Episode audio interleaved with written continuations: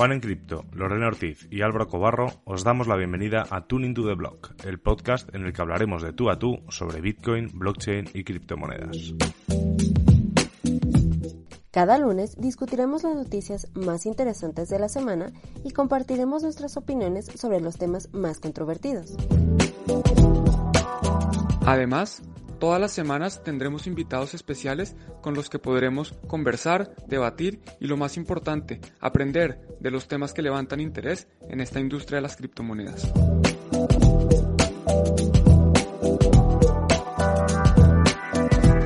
Hola, ¿qué tal? Muy buenas, bienvenidos a, una nuevo, a un nuevo episodio de Tuning to the Blog. Yo soy Álvaro Cobarro y aquí conmigo, como siempre, Juan y Lorena. ¿Cómo vamos? Todo bien, Álvaro. Voy a empezar yo porque no, le diste la palabra a Lorena, entonces me, lancé. ¿Cómo estás tú, Lore? Súper bien, Juan. Pues muy emocionada de otro nuevo capítulo más para Tuning to the Blog. Eh, y sobre todo porque es un tema eh, muy interesante el que vamos a tratar el día de hoy.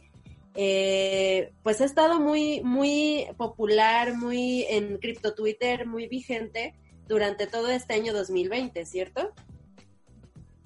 Así es, yo creo que este es el año de DeFi y adicionalmente con la noticia que salió recientemente, hace un par de semanas, sobre Ethereum 2.0. Entonces vamos a ver con qué salen y nos van a contar un poquito más de cómo funciona, qué es lo que se vienen en los próximos días, meses y bueno, y ojalá eh, años si es que lo logran sacar adelante. Así es, así es. Eh, toca hablar, volver a hablar de, de DeFi. Ya avisamos a los oyentes que, iba a ser este año un tema muy recurrente por pura actualidad y porque realmente es algo con unas, con unas posibilidades infinitas y que a mí personalmente, ya sabéis, los que nos seguís, que a mí me cuesta muchas veces entenderlo, entonces traer invitados que nos lo puedan explicar bien o que me lo puedan explicar bien, a mí personalmente para mí es un, es un favorazo. Y Juan, cuéntanos porque ha sido un contacto tuyo, hoy nos vamos prácticamente de viaje eh, para los que estamos en España a las Antípodas, a Nueva Zelanda, pero con un matiz especial. Juan, cuéntanos. Sí, pues este es el, capítulo yo creo que más internacional del mundo porque tenemos personas desde Latinoamérica, desde Europa y desde Nueva Zelanda. Tenemos un, gran amigo que es uno de los exponentes de DeFi en el mundo, en YouTube de los más conocidos, es Juan de CryptoShenix. Hola Juan, ¿cómo estás?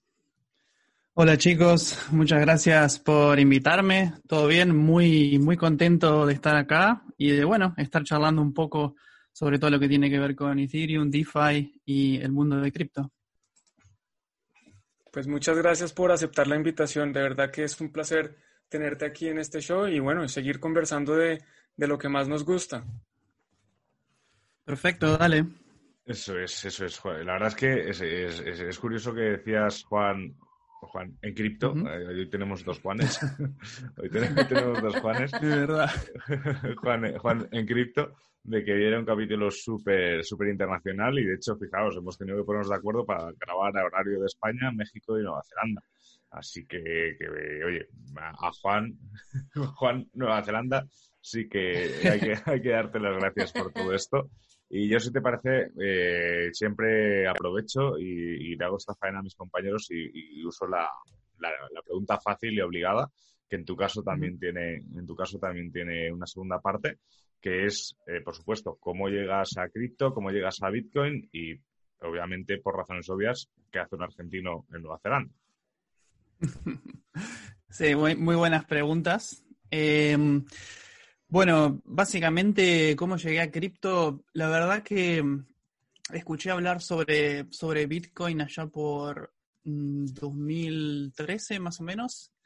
Em, y me empecé a interesar un poco, eh, más que nada, obviamente, como muchas de las personas eh, llegaron escuchando el precio primero y para esa época me acuerdo que eh, estaba en un bull run, Bitcoin había llegado como a mil dólares y en ese, dentro de ese bull run dije, bueno, no, me voy a, me voy a meter, voy a, voy a comprar algo de Bitcoin, porque me parece que esto, que esto está bueno. Y me metí en, me metí en Bitcoin, eh, estuve metido un poquito, la verdad. Y después, medio como que cuando cayó el precio y eh, se enfrió un montón el mercado en esa época, eh, lo, lo, dejé un poco de lado. Nunca, nunca lo vendí, nunca hice nada con eso porque en algún, en algún punto sentía que, esto en el futuro podría llegar a ser algo más. Pero después estuve unos, unos años, digamos, viajando y eh, enfocado en otras cosas eh, y más que nada muy, eh, como decirte, no, no muy activo en la, en la, comunidad, sino que más informándome muy con las noticias que salían de vez en cuando hasta 2017 más o menos, eh, cuando de nuevo empezó todo el tema del eh, el otro bull run que tuvimos muy grande con Bitcoin. Y en ese momento dije, bueno, a ver, me voy a enfocar un poco más en entender, entender más la tecnología, entender más las implicancias sociales y económicas que tiene esto. Y mm, así fue como me, me fui adentrando y mm, eh, a medida que iba entendiendo un poco más de qué se trataba, me, iba fascinando cada vez más y empecé a mm, tratar de, digamos, de lo que yo aprendía, crear, crear contenido, ¿no? Entonces empecé a escribir un poco eh, blog post de Medium, eh, más relacionados con la tecnología en sí, y así me fui metiendo un poco, fui después metiéndome en Ethereum, entendiendo un poco cómo funcionaba y mm, eso fue 2017. En, esa, en, ese, en ese momento estaba viviendo en, en Barcelona, en España.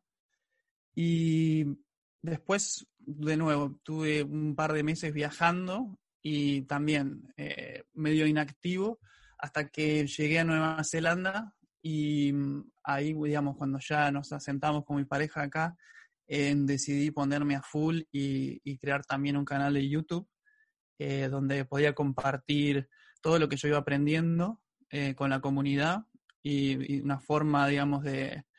Es yo lo veo siempre como una forma de aprender y, y, retornar, ¿no? Lo que uno aprende, sí, eh, compartir lo que uno aprende en el canal de YouTube y, digamos, el contenido que creo a veces en Medium y en otros, en otros blogs.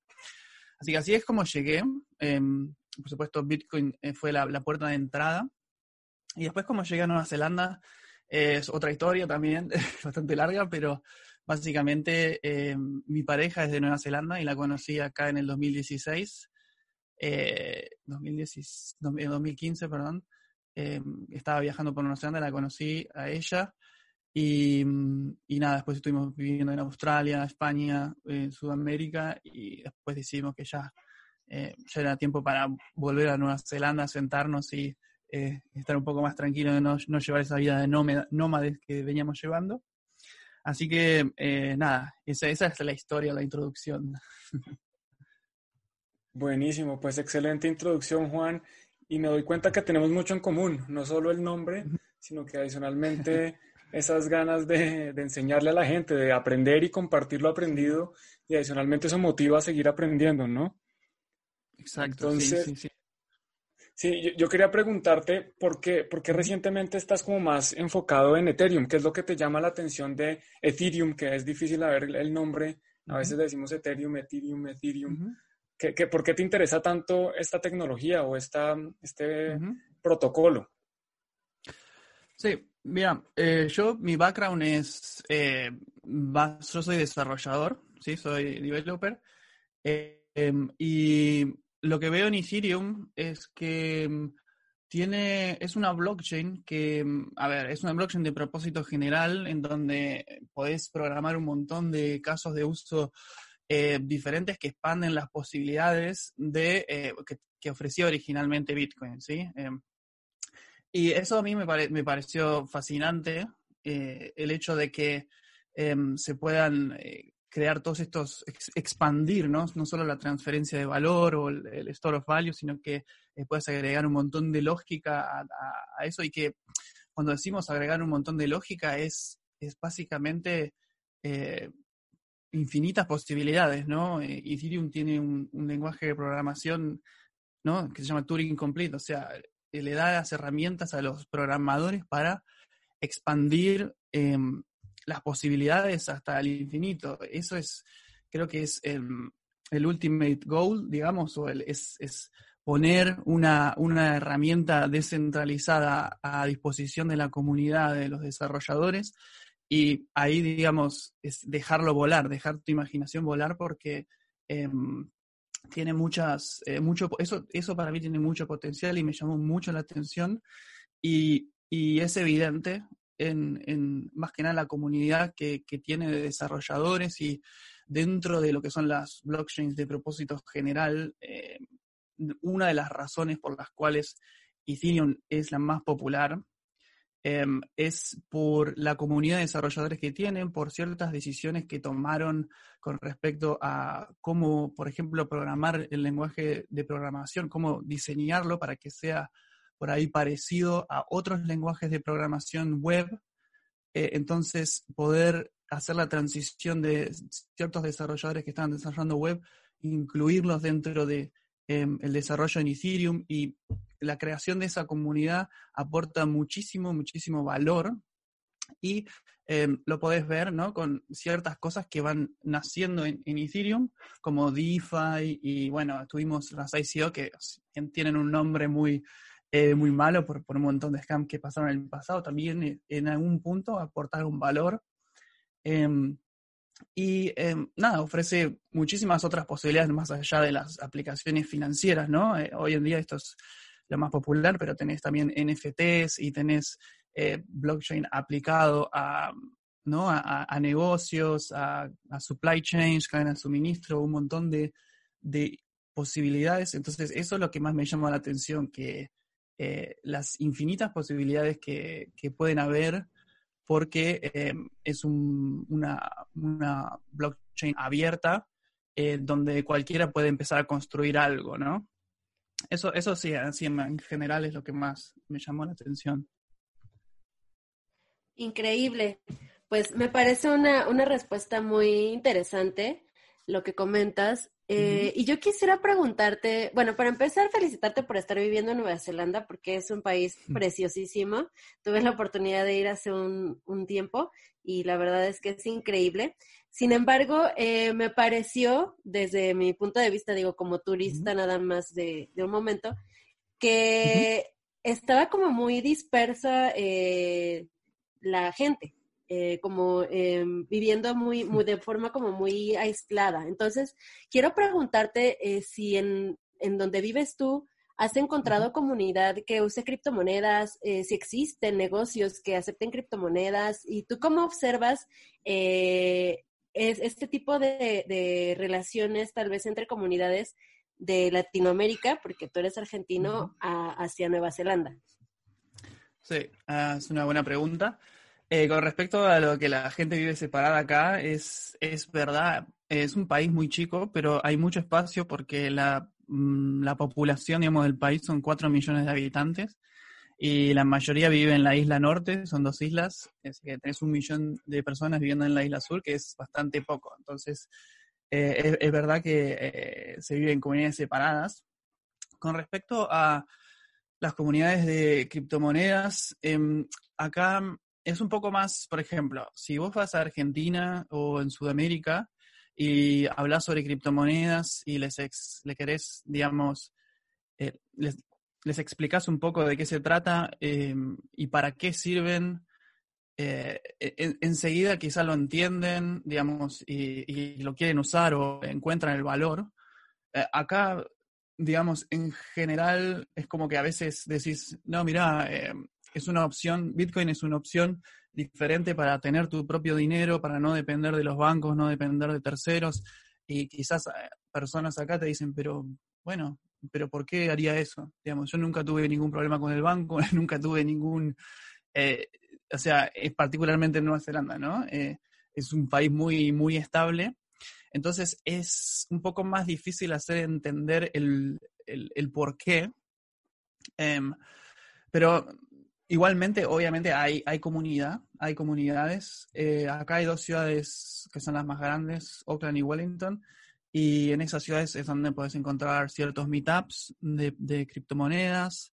Em, lo, que, lo que yo veo es que hay mucho enfocado en negocios acá. Eh, Nueva Zelanda tiene una, una, es como una fundación que se llama Blockchain New Zealand y digamos, ayudan a, empresas que están relacionadas con blockchain a eh, llevar a cabo sus proyectos.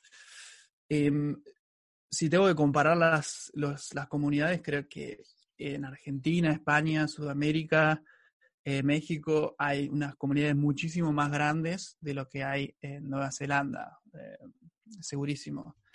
Em, entonces, te diría que acá lo ven más enfocado a los, a los negocios por ahora y les cuesta un poco entender eh, las razones ¿no? de, las criptomonedas. Pero en Argentina, con todo lo que está pasando, es, ah, tengo amigos que nada, que nunca no sabían ni lo que era Bitcoin y ahora están ya, ya han invertido, ya recibo consultas todos los días por, por, toda la situación que está pasando. Es, más fácil para ellos ver eh, eh, las razones, me parece. Sí, la verdad es que Nueva Zelanda siempre ha tenido, siempre ha tenido fama de ser un país, además de estable, como con una calidad de vida increíble. De hecho, eh, siempre se habla de cierta envidia por, por muchos países europeos y de, lo bien que se vive y de lo, de lo precioso que es, que, es Nueva Zelanda, ¿no? Y, yo quería, volviendo un poco a Ethereum, Juan, el, el pasado, o el pasado día 11 de noviembre ocurría una cosa en Ethereum, eh, según pude informarme, que es que, que Infura se cayó e incluso hubo exchanges que empezaban como a, desactivar las, las retiradas de Ethereum.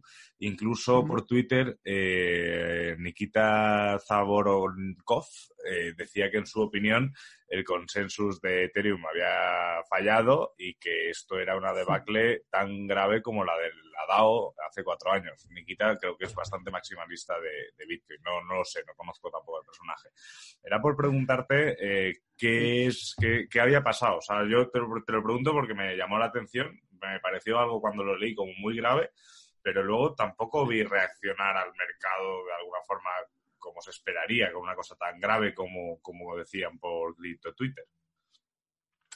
Sí, eh, según tengo entendido, lo que pasó fue que había, hubo había un bug en uno de los em, clientes eh, de, Get, que es el, cliente que se utiliza para mayormente para, para Ethereum 1.0. Y lo que pasó fue que ese, ese cliente es utilizado por, por Infura y otros, y otros em, proveedores de servicios dentro de blockchain. Y digamos, estos Infura lo que hacen es, es un servicio para otros proyectos para correr sus nodos. Entonces, si pasa algo con Infura, por ejemplo, es muy probable que afecte a algunos proyectos. Y lo que pasó fue que era un, fue un bug, según tengo entendido, que em, hizo que se, que se bifurque la red, que se haga una especie de fork, ¿sí? Entonces, lo que pasó fue que los, los clientes que actualizaron a, al, a la versión que arreglaba ese bug, empezaron a generar bloques y los clientes que no habían actualizado todavía ese, a, la versión que había arreglado ese bug empezaron a crear otros bloques y, digamos, ahí se rompió el consenso, digamos, entre los nodos que no habían actualizado. Y, por eso es que pasó todo eso, digamos, porque se, empezó a bifurcar la red y eh, lo que se conoce, ¿no? Como un, como un, como un fork. Eh, y, y, te empezás a tener dos, dos versiones de, de, la blockchain. Obviamente eso no era la, la intención. Eh, y creo que, creo que en mi, o sea, ya, ya lo han arreglado.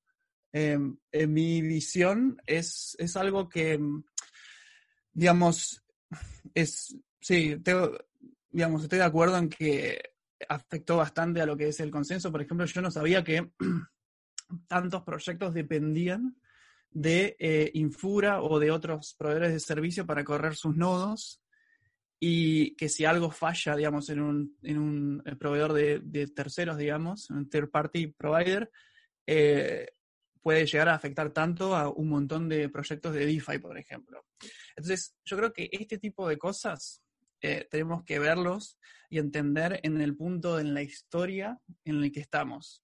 Para mí, que haya pasado esto, es, es positivo en, el sentido de que todavía eh, estamos en una etapa tan temprana de, eh, de, adopción que em, es bueno que pasen estos problemas, que tengamos, que tengamos discusiones, que hayan estos, estos bugs y estos temas, que, porque ahora la discusión es, bueno, ¿por qué eh, se depende tanto de una, de una sola proveedor de servicios em, cuando estamos hablando de una, blockchain descentralizada, cuando estamos hablando de descentralización, bueno, este problema puso eh, la discusión un poco, ¿no? En, en, en, el público o en la comunidad. Entonces, está bueno que pase ahora, ¿no? Cuando tengamos adopción masiva y cuando todo el mundo esté eh, utilizándolo. Entonces, eh, yo lo veo como algo que, digamos, son cosas que pueden pasar, sobre todo, eh, creo, en el ritmo de desarrollo que tiene Ethereum, que em, Ethereum tiene un ritmo de desarrollo muy rápido, por más que ahora no hay muchos retrasos con Ethereum 2.0 y todo, pero se, se, se, trata de todo el tiempo estar arreglándolo rápidamente y eso implica que vas a poder eh, encontrar, vas a introducir bugs, ¿sí? vas a introducir errores y, estas cosas pueden pasar. Y nada, es, es, digamos, lo han arreglado, no ha sido tan, tan malo como, como parecía, como todas las noticias, ¿no? Al principio parecen, wow, no, qué mal, y después en un par de horas o días se arregló y, sigue todo bien, pero la discusión yo creo que es válida y, que es eh, por qué estamos dependiendo de tan, tan pocos proveedores de servicio para eso. Eh, esa, esa, es mi visión eso, no, no, no, sé más técnicamente o en detalle qué es lo que eh, pasó, pero, pero eso es a grandes rasgos, sí. Perfecto. Yo estoy de acuerdo contigo, es bueno que pase al principio, aunque ya no estamos tan al principio, pero al final lo que no nos mata nos hace más fuertes. Entonces yo creo que eso va es una lección aprendida y al final, pues, si mm. sacamos lo mejor, eh, vamos a ser más fuertes. Y antes de, pasar a Ethereum 2.0 que lo mencionabas, también mencionabas que muchos de los eh, servicios de DeFi, de los protocolos DeFi, eh, dependen de cierta forma de Infura. Pero quería preguntarte, para ti, ¿qué es DeFi y, y, por qué te interesa tanto? ¿Qué es lo que más te atrae de, de DeFi? ¿Por qué crees que esto es importante o por qué, por qué está tu interés en, este, en, este, en esta industria? Sí. Sí, bueno, eh, DeFi es, a ver, en mis palabras, es eh, un conjunto de, protocolos eh, descentralizados que ofrecen las, las mismas o más opciones que tradicionalmente ofrecen los mercados financieros, pero bajan las barreras de acceso a ellos, ¿sí? O sea, cualquiera eh, con un poco de cripto eh, puede y el conocimiento necesario puede entrar y empezar a, aprovechar, a hacer uso de, estos protocolos. A mí lo que, lo que, me, lo que me gusta es, es un poco esa idea ¿no? de, de abrir las herramientas financieras a cualquier persona que, que, quiera experimentar, que quiera hacer uso de, de ellas. Em, también eh, me, fascina mucho eh, la, la, idea de la composabilidad de DeFi, porque esa es una de las, creo que uno de los grandes rasgos es que eh, estos protocolos eh, se pueden componer unos con otros. ¿sí? Yo puedo agarrar e ir a un protocolo, un exchange descentralizado, intercambiar una moneda y ponerla como colateral y después sacar un préstamo y hacer otra cosa. Y todo eso lo puedo hacer en quizás en una sola transacción, eso es también fascinante, porque de nuevo, eh, digamos, va dirigido a lo que, lo que decía al principio, es, digamos, las posibilidades son infinitas y, eso es lo que, lo que pasa, ¿no? Dale las herramientas a la comunidad de desarrolladores y, digamos, te van a sacar eh, infinitos, infinitas cosas o soluciones o protocolos o servicios que obviamente hay muchos que aportan valor y hay otros que no, realmente es así. Em, y entonces está en, nosotros y en la comunidad también un poco educar a ver cuáles, cuáles son los, los protocolos que realmente están aportando valor y los cuales, cuáles no. Em, y eso es lo que me, lo que me, lo que me fascina de, de DeFi, sí, la, la composabilidad también, las posibilidades que pueden existir son enormes. Muy bien, Juan. Eh, coincido contigo en, tu punto de vista respecto a las posibilidades. Y con esto quisiera que nos, platicaras un poquito, tal vez, eh, si tú ves un futuro en el que haya otras plataformas, bueno, ya se están desarrollando algunas plataformas eh, para sostener también un poco de desarrollo DeFi, pero quisiera saber, eh, ¿tú cómo observas el futuro de DeFi? Y si hay alguna de estas plataformas que se están eh, preparando para, para, este desarrollo, como por ejemplo Avalanche, si te llaman la atención, eh, si te parece algo positivo para el ecosistema. Sí, em, con respecto a Avalanche, la verdad no, no, vi mucho sobre el proyecto, entonces no, no puedo comentar. pero como veo yo DeFi en el futuro, uh, digamos, DeFi empieza con Ethereum o, digamos, la blockchain donde más proyectos de DeFi en Ethereum, pero yo creo que la naturaleza de DeFi es ser abierto, es, es ser eh, esta composabilidad que hablamos, y eso engloba eh, otras blockchains, en mi opinión, digamos. Yo creo que eh, el futuro va a ser, no va a ser dentro de Ethereum, creo, creo que en el futuro vamos a tener muchas blockchains eh, interconectadas entre, entre ellas y eh, las aplicaciones de DeFi van a ser eh, cross-chain, ¿sí? O sea, vamos a poder, bueno, ya, ya podemos hacer, ¿no? Extraer Bitcoin y ponerlo en Ethereum, ponerlo como colateral y después sacarlo y ponerlo, no sé, en otra blockchain a través de Polkadot o otro de estos proyectos que interconectan blockchains.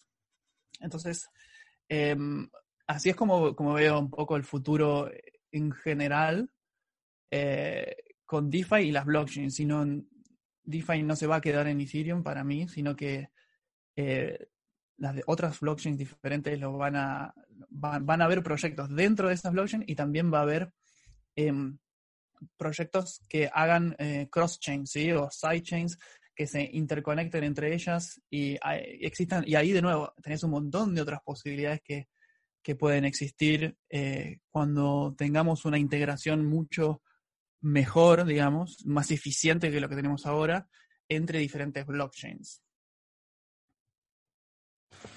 Efectivamente, al final eh, no olvidemos que, que estamos hablando de, de, todo, de productos que se están, protocolos que se están desarrollando, ¿no? Estamos ah, viendo que, por ejemplo, uno de los cambios más importantes que se acercan es el de Ethereum 2.0, el, el, eterno mm. esperado.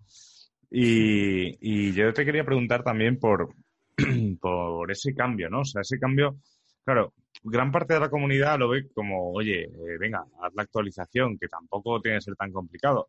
Pero claro, estamos hablando de muchos proyectos dentro de, de Ether, muchos, muchas dApps, eh, muchísimo, muchísimo tráfico de, de, transacciones.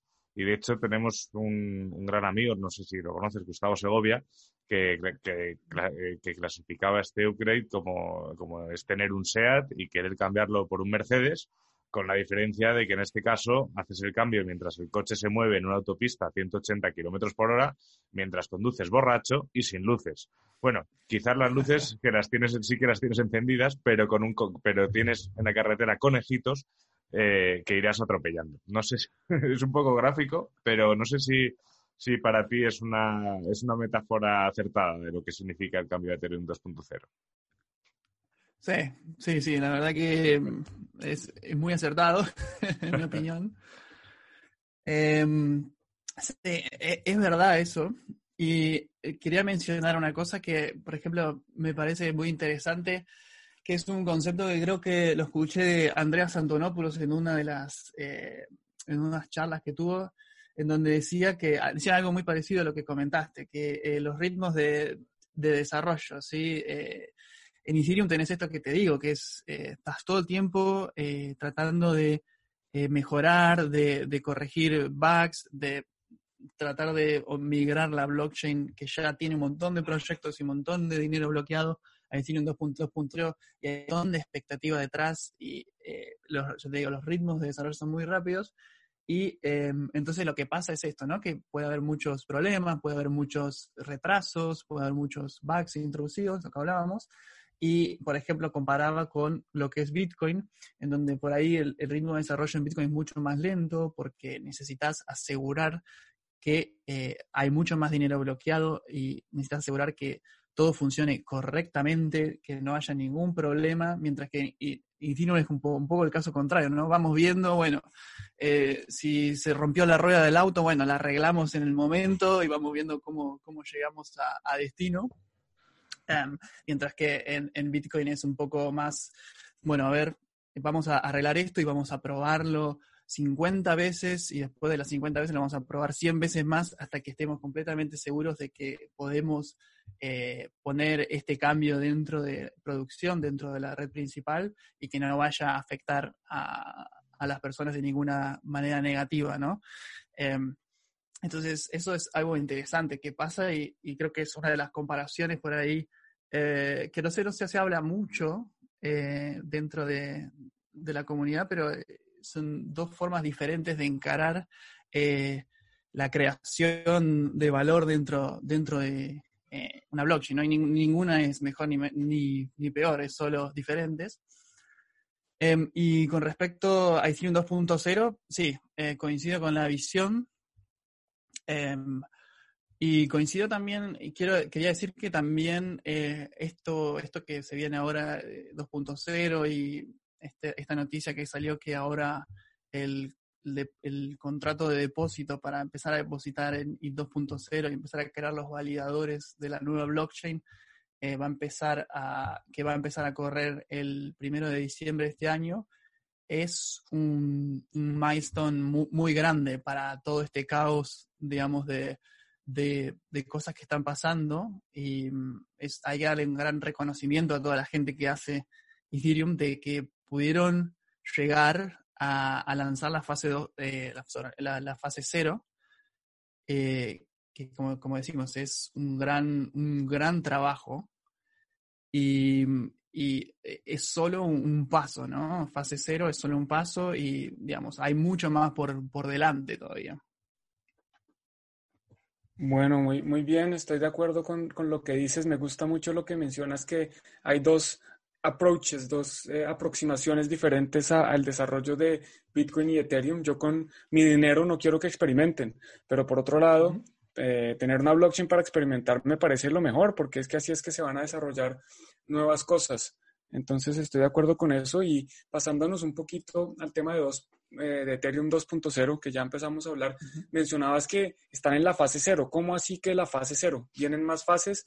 Eh, ¿Viene fase 1 fase 2 o cómo funciona esto de Ethereum 2.0? Sí, eh, bueno, básicamente en Ethereum 2.0 eh, es una nueva blockchain, ¿sí? Es diferente a la blockchain que está ahora corriendo, Ethereum, vamos a decirle 1.0. Em, y, digamos, Ethereum 2.0 va a ser entregado en, etapas. No es que eh, a partir de cierto momento en el tiempo, Ethereum 2.0 empieza a correr y todas las transacciones están funcionando y todos los smart contracts están funcionando en esta nueva red, no, sino que eh, se va a ir haciendo en etapas. Eh, hay, a ver, originalmente había tres o cuatro etapas, la etapa 0, la 1, 1, 2 y creo que tres, no me acuerdo. Pero bueno, todo esto va cambiando y ahora, digamos, eh, la regla general es que está la etapa cero, la fase cero, la fase 1, la fase 1.5 y la fase 2, ¿sí? Y cada fase eh, va a ser entregada, digamos, en el futuro. Ahora estamos en fase 0, que es, eh, va, va, a empezar a correr el primero de diciembre la nueva blockchain que se llama Bitcoin Chain, ¿sí? Y esta Bitcoin Chain lo que va a tener es el nuevo algoritmo Proof of Stake, ¿sí? que es diferente al algoritmo Proof of Work que está eh, corriendo hoy en día Ethereum. Y em, va a estar activado todo el tema de em, el staking, ¿sí? O sea, vos como, eh, como usuario, como persona dentro de blockchain, vas a poder empezar a validar bloques en esta nueva blockchain, ¿sí? Pero eso es eh, digamos, lo que incluye la fase cero. No va a haber transacciones, no va a haber eh, smart contracts y no va a haber em, la solución de escalabilidad que, se va a incluir más adelante, que es todo el tema de sharding. ¿sí? Eh, el primero de diciembre lo que va a pasar es que si llegamos a un, a un límite de, dinero que tiene que estar depositado ¿sí? o de validadores que tiene que haber en la red, em, va, a empezar a correr, se van a empezar a generar los primeros bloques de esta Bitcoin Chain, ¿sí?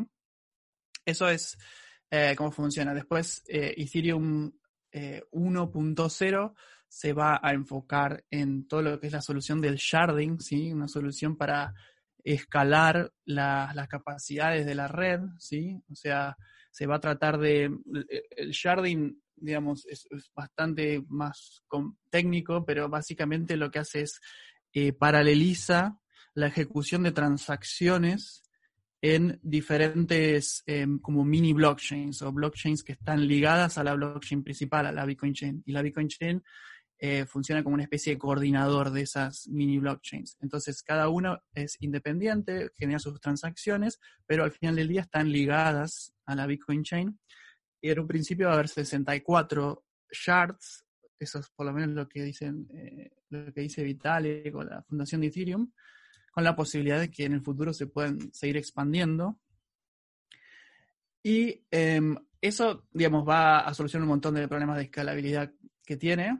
Eh, y después tenés la fase 1.5, que es la fase en donde ya eh, lo que es Ethereum 1.0 y Ethereum 2.0 se empiezan a unir y Ethereum 1.0 empieza a formar parte de Ethereum 2.0, ¿sí? O sea, cuando hablamos de esas shards, que son como mini blockchains, la idea que tienen hasta ahora es que esa Ethereum 1.0 forme, sea una, un shard, ¿sí? que sea una de las cadenas que eh, se coordinan entre ellas y se comunican con la Bitcoin Chain para eh, escalar la red. Y cuando hagan eso, eh, lo que va a pasar es que van a mudar, ¿sí? se va a mover toda la historia de la blockchain de 1.0 hacia 2.0, y ahí es cuando, eh, según tengo entendido, se van a poder haber transacciones, ¿sí? Entonces ya vas a poder eh, transaccionar dentro de Ethereum 2.0 y, eh, por ejemplo, los validadores que empiezan ahora en, en diciembre a producir bloques y a ganar las recompensas como validadores, van a poder sacar esos, esas recompensas. Porque eso es importante también de mencionar, es que ahora, como validador, si vos te metes en Ethereum 2.0, eh, depositas tus 32, necesitas 32 ETH para ser validador. Depositas, empiezas a producir bloques, empiezas a ganar tus recompensas. Eh, tenés que saber que primero no podés volver atrás, no podés sacar esos ETH y volverlos a, a, la, a, a Ethereum 1.0 y tampoco podés transaccionar. Entonces es un gran, gran commitment, ¿no? Es que, que hacen los validadores de que por un tiempo van a estar produciendo bloques en una blockchain y ganando recompensas que no las van a poder utilizar para, para mucho, para nada prácticamente, eh, hasta que no venga la fase 1.5 y después la fase 2 es un poco ya más eh, enfocada a la integración total de todo, ¿sí? Smart contracts corriendo eh, con, con, el sharding implementado, eh, proof of stake ya con, imagino, una gran cantidad de Ether en stake. Entonces, em, eso yo creo que fase 2 estamos hablando de sí, un año quizás, año y medio, dos. Eh, es muy difícil saber o estimar cuándo se va a hacer. Hay, hay muchas estimaciones, pero como ya vimos dentro de eh, dentro de lo que es eh, el delivery ¿no? de, de Ethereum 2.0, estuvo muy retrasado. entonces, estas, estas fases que vienen no, no se sabe. Si bien no es que, tampoco es que ahora termina en fase, empieza fase 0 y se ponen a trabajar en fase 1, sino que ya hay equipos que están trabajando en paralelo. En fase 0, fase 1, fase 1.5, están trabajando en paralelo, entonces, em, eh, digamos, no, no es que va, van a empezar a trabajar ahora en 1.5. Pero bueno, es muy difícil saber cuándo es que van a, a, a entregarlo. Si se dice que más o menos un año, quizás un poco menos, pero sí, difícil saberlo. Bueno, pues muy interesante lo que nos cuentas. Esto de los shards parece que tiene que ver con algo que mencionabas antes, que era lo de interoperabilidad, que hay distintas blockchains, que son en este caso como distintos shards, y todos interoperan, todos se pueden comunicar con esta Beacon Chain, que es como la blockchain principal de Ethereum. ¿Es eso correcto? Sí, sí, es exactamente, sí. Perfecto, muy bien. Entonces que prácticamente para tener Ethereum 2.0 existiendo, funcionando en plena capacidad, deberíamos, se, podría entender que va a existir esta interoperabilidad.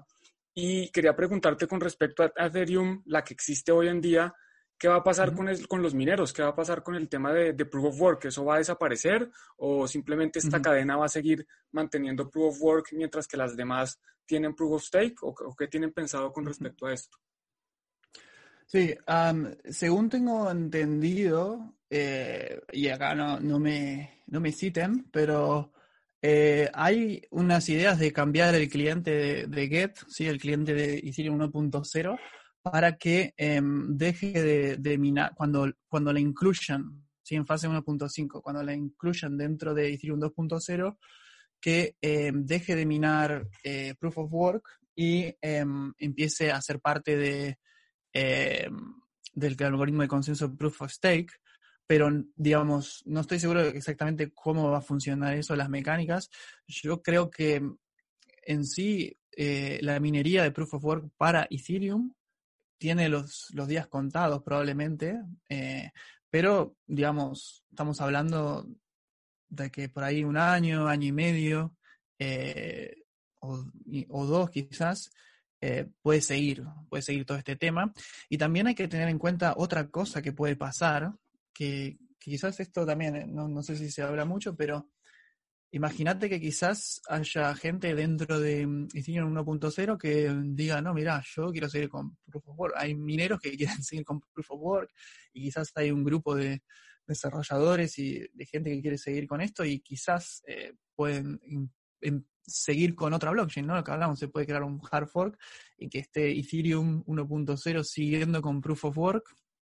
Em, sería algo eh, quizás un poco más difícil de, saber o tendría que haber mucho soporte, digamos, de, de la comunidad y de grupos de desarrolladores para, para que sigan ¿no? soportando estos clientes que corran Proof of Work, mientras que Ethereum, como la fundación de Ethereum, y Vitalik y todos, eh, como la parte oficial, ya se mueven a, la Ethereum 2.0. Mi visión es que sí, que, que, digamos, tiene los días contados. Puede ser que hayan cosas que pasen que, que, que permitan seguir Proof of Work, pero la, la, idea general y la visión que tienen en Ethereum, por lo que yo puedo ver eh, desde Ethereum Foundation, es que, que quieren eh, Proof of Stake. Proof of Stake va a ser eh, el algoritmo de consenso de Ethereum.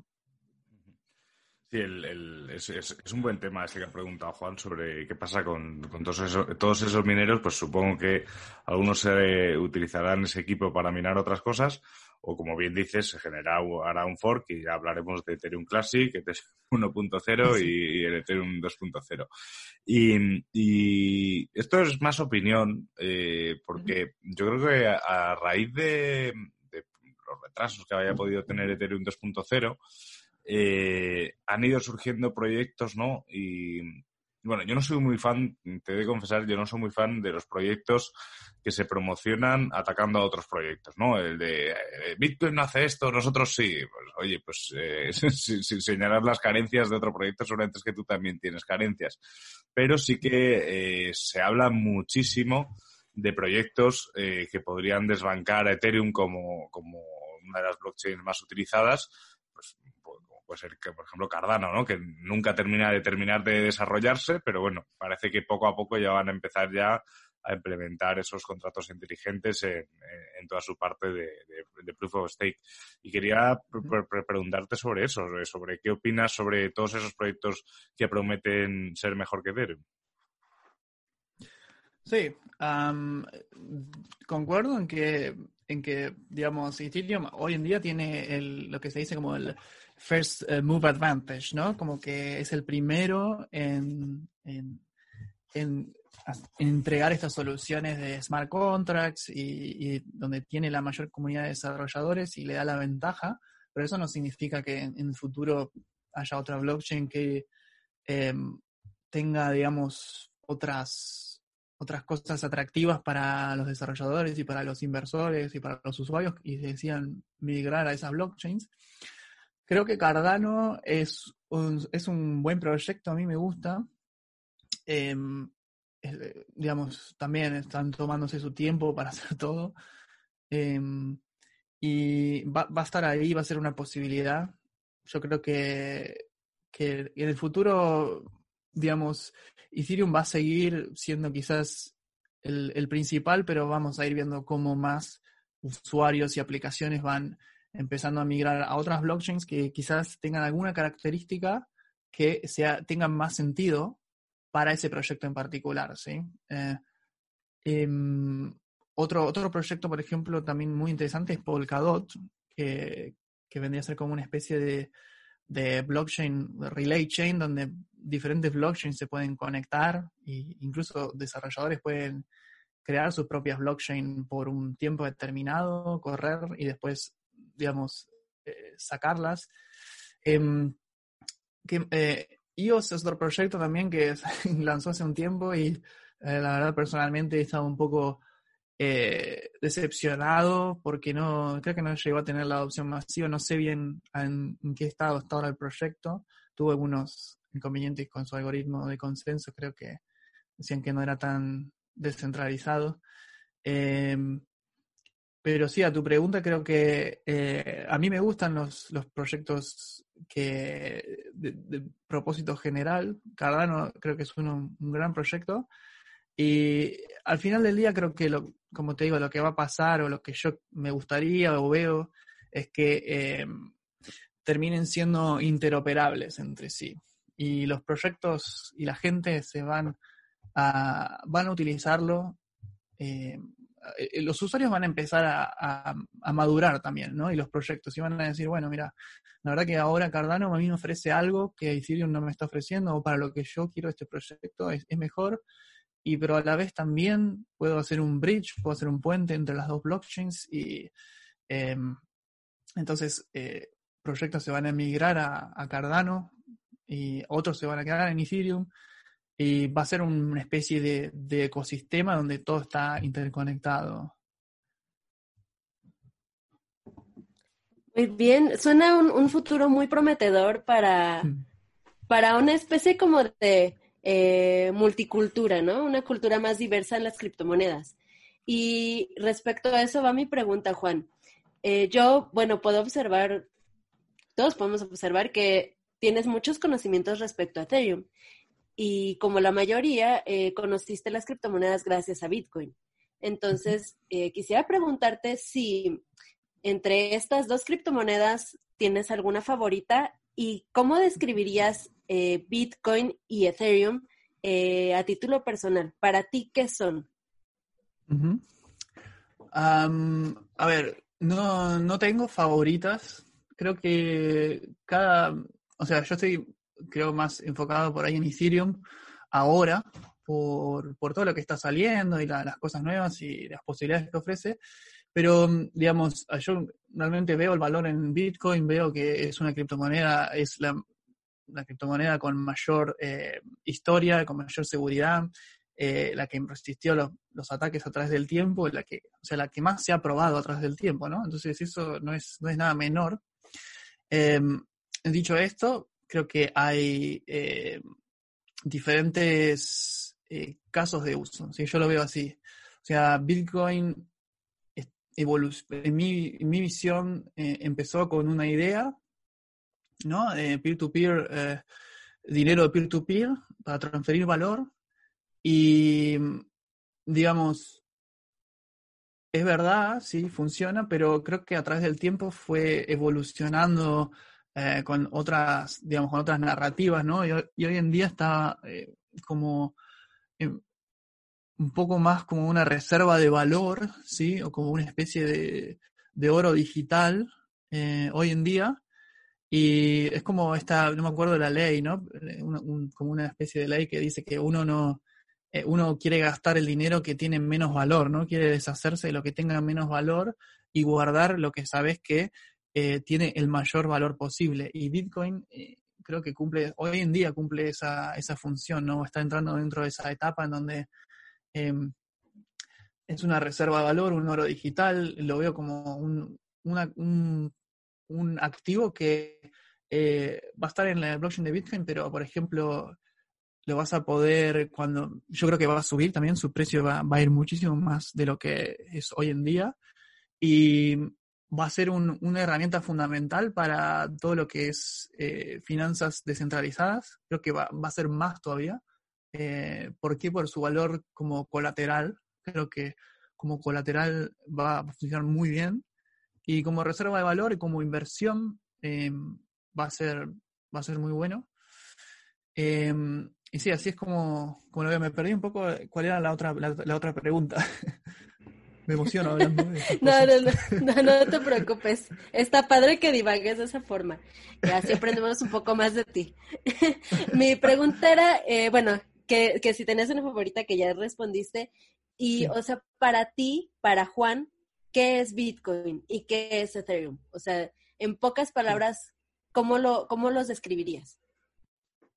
Sí, bueno, Bitcoin como, como eso, ¿no? Una criptomoneda eh, de, como el oro, oro, digital, reserva de valor. Y Ethereum, eh, eh, una criptomoneda, pero lo, veo más como una plataforma, ¿sí? una plataforma de, de aplicaciones descentralizadas en donde se pueden expandir un, las posibilidades tanto como los, la comunidad quiera, digamos. así es como, como lo veo, digamos. Perfecto, Juan. Pues nos dejas todo muy claro. Ves a Ethereum más como la plataforma que nos permite hacer distintas cosas. No hablaste mucho de Ether como el activo, mientras que en Bitcoin sí hablabas del activo más que de la plataforma como tal. Uh -huh. Bueno, en nombre de, de, todo el equipo de Tuning to the Block, queremos agradecerte por estar aquí compartiendo este rato con nosotros y también de los, las personas que están escuchando este podcast. Estoy seguro que se llevan muy buenas líneas y comentarios que, que les van a quedar grabados porque ha sido aprendizaje para todos. Entonces, pues de nuevo, muchas gracias y para la gente que, que no te conoce todavía, ¿dónde pueden seguir tu trabajo? ¿Qué estás haciendo? Porque además entiendo que, que, estás sacando algo que se llama The Token o algo así. Cuéntanos un poquito de tus redes sociales y, y, de este nuevo proyecto que está saliendo. Sí, bueno, bueno, primero muchas gracias por invitarme. La verdad que estuvo, estuvo divertido poder hablar y, y divagar un poco de todo lo que es eh, este mundo de criptomonedas y blockchain, Bitcoin. Eh, y me pueden seguir en social media, digamos en Twitter, eh, arroba Shanix. Y yo tengo un canal de YouTube que es Crypto Shanix también. Y ahora estamos sacando también un proyecto nuevo con algunas personas de la comunidad, que es un newsletter semanal que se llama El Token. Y lo pueden buscar en Twitter también, si es arroba el token 2. Y es un newsletter eh, enfocado en las noticias que pasan eh, Bitcoin, blockchain, Ethereum, DeFi, eh, todas las semanas. Así que vamos a lanzar la primera edición el próximo lunes. Así que si quieren estén atentos y buscan en, en Twitter van a poder eh, el token 2 y ahí está el link para suscribirse al newsletter. Así que sí, este es otro proyecto más que estamos ahí trabajando. Vamos a ver cómo sale. Bueno, pues ya te digo que nosotros en Tuning to the Blog nos suscribiremos seguro porque nos va a venir genial para nuestros directos de los lunes que hablamos de noticias y, las discutimos. A ver si un día por horarios te podemos invitar también. Y, bueno, Juan, lo dicho, muchísimas gracias, eh, se termina ya aquí el programa y me toca a mí, a, a, mí despedirlo. Así que a los que nos escucháis, no olvidéis seguir a Juan, por supuesto, que nos ha dado una muy bonita charla y a nosotros que nos echa una mano enorme, eh, no olvidéis suscribiros, ya sea en Spotify, en Evox o en la plataforma de podcasting que, que nos escuchéis. Nos vemos el lunes en tu blog, en el análisis, y así que nada, pasar un buen fin de semana. Hasta luego. Chao. Bye, bye, chicos. Gracias. Chao, chao.